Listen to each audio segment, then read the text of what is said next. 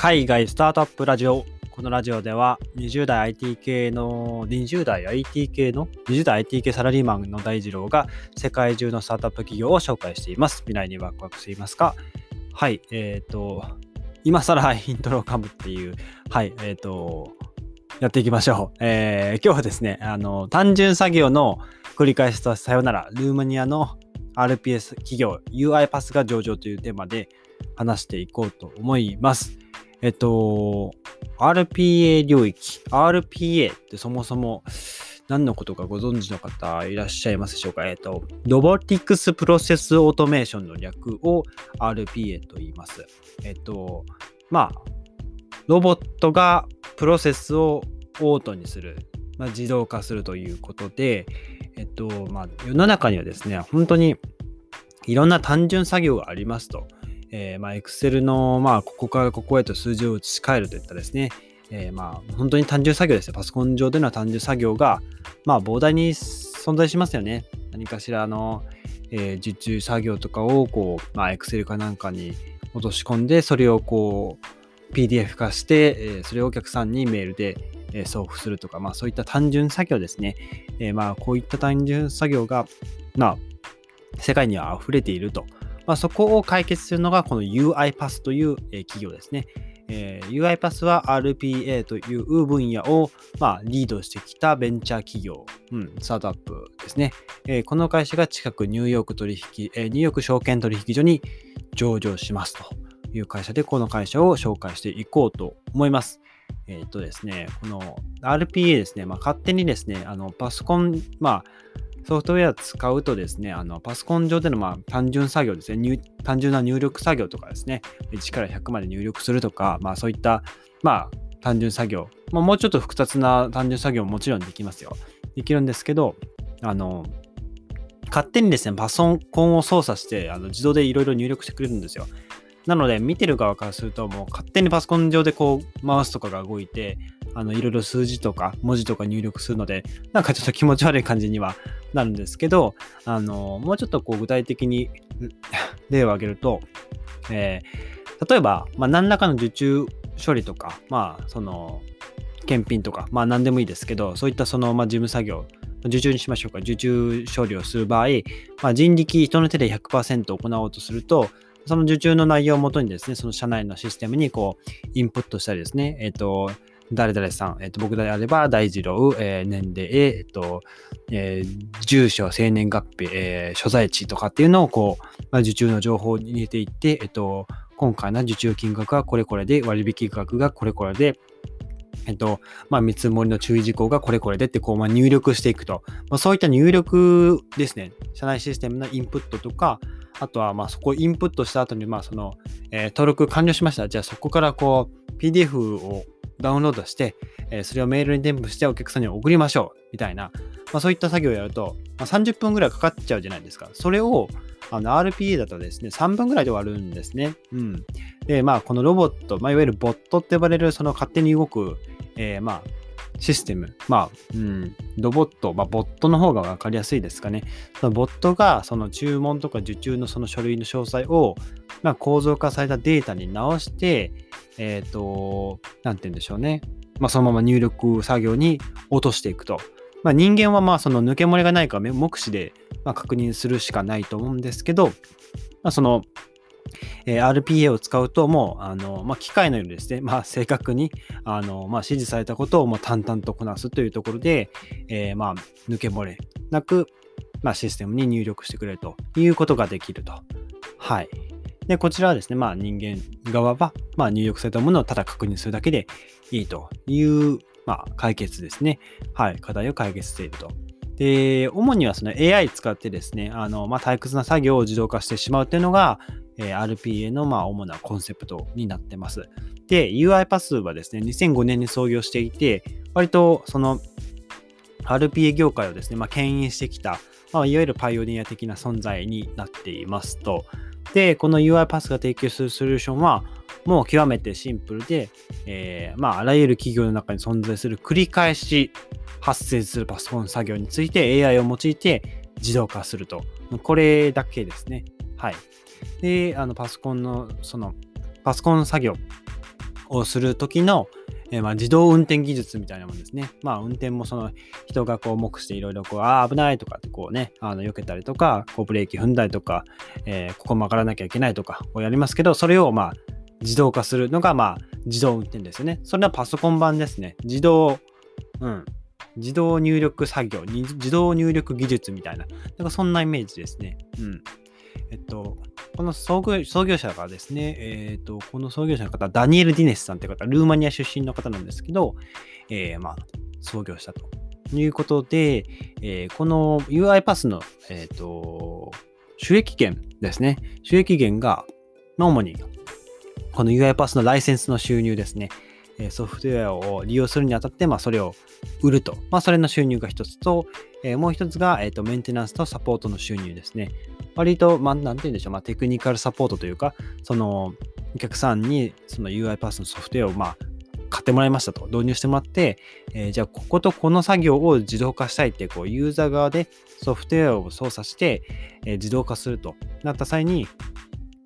えまあ、そのサポートセンターの人が、こう、こうこうこうすれば、え、やってきますよっていう、こう、サポートの、まあ、費用ですね。まあ、ここがですね、あの、年次でこう、あの、更新されていくような形になっていくので、割と、その、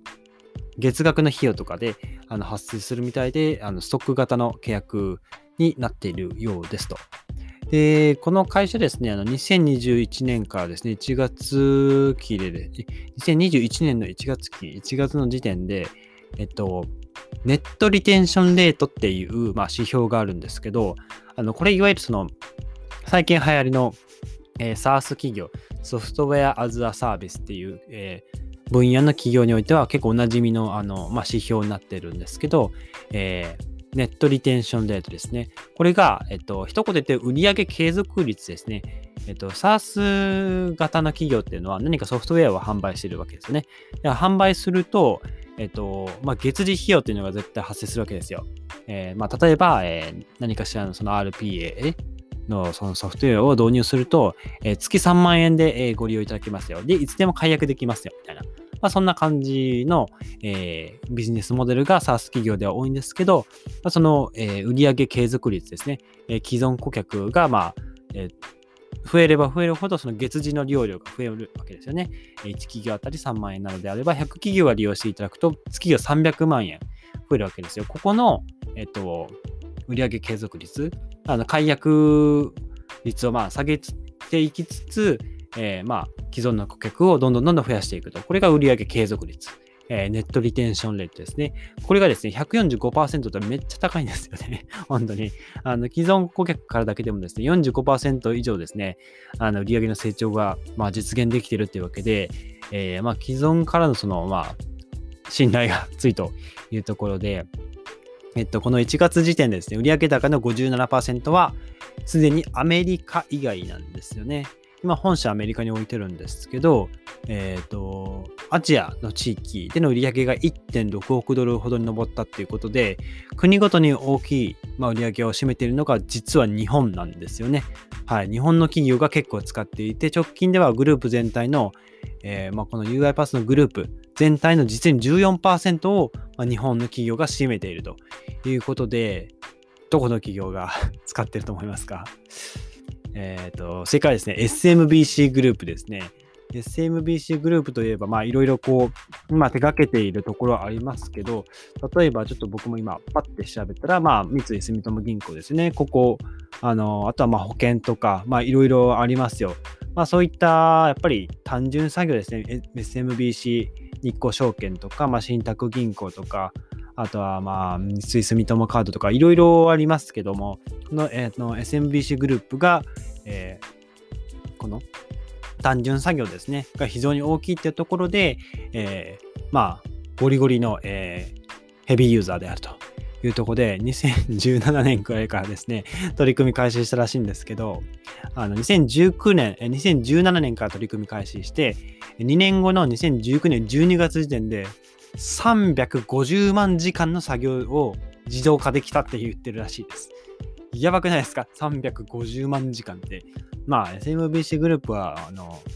人数も多いのでね、あの、何万人とかいるんでしょうけど、まあ、とにかく350万時間ですよ。万です。あの時間の、えー、作業を 自動化できたっていうところですごいあの経済効果というかあの効率化ですね。うん。で、えっと、まあ、UiPath の話は戻ると、あの、ダニエル・ディネスさんって方が、まあ、創業してあるんですけど、まあ、結構、創業した時は、まあ、また別の名前の会社で創業していて、あの、あまり芽が出なかったらしいんですけど、まあ、どうやらその、インドのその、支部の人が、えっと、まあ、企業、まあ、別の会社です。あの、BBO をしている、その会社さんで、え RPA の、まあ、試験プロジェクトをやっていて、そこの協業先として UiPath が選ばれて、えー、まあ、プロジェクトを実行、まあ、遂行したと。その時に気づいたのが、多くの人々が繰り返しの仕事に忙殺されているっていうことに気づいて、まあ、この UiPath、えー、メインの商品が UiPath デスクトップオートメーションですね。まあ、これが誕生したと。で、こっからもどんどんどんどん急成長していって、えっ、ー、と、2010、2005年に創業をして、2010まあ、2005年ですね、うん、創業をして、その時はまた別の名前の会社だったんですけど、デスクオーバーっていう会社の名前だったんですけど、えー、とそこからまあ、10年後、2015年になっても、えー、従業員がですね、10人しかいなかったんですよ。で、アメリカの拠点に設立、アメリカに拠点を設立していって、まあ、その、まあ、成長を、こう、なんて言うんでしょう。あの、2014年にその UiPath、UiPath デスクトップオートメーションを、まあ、設立、設立、まあ、あの作り上げたので、その1年後、まあ、10人だったんだけど、そこからアメリカに拠点を移してすぐに100人になって、えー、2019年には、これがですね、3000人の会社へと、まあ、急拡大していったということでございます。あと最後にですね、あの、日本の、えーと、ソフトバンクの孫さんも、孫正義さんも、えー、この UiPath に出資をしようと思ったらしいんですけど、UiPath 自身が断ったらしいんですよね。あの、ギネスさん自身はですね、あの、マサって呼んでるらしいんですけど、孫正義に会って、あの、彼はとても 激しい人だったっていうあの話をしていて、あの、UiPath のその、えっと、ディネスさんはですね、あの、私たちはそのお金をあまりこう、ガンガン使いませんよと。まあ、ビジネスの効率化していくために必要な分だけ、その、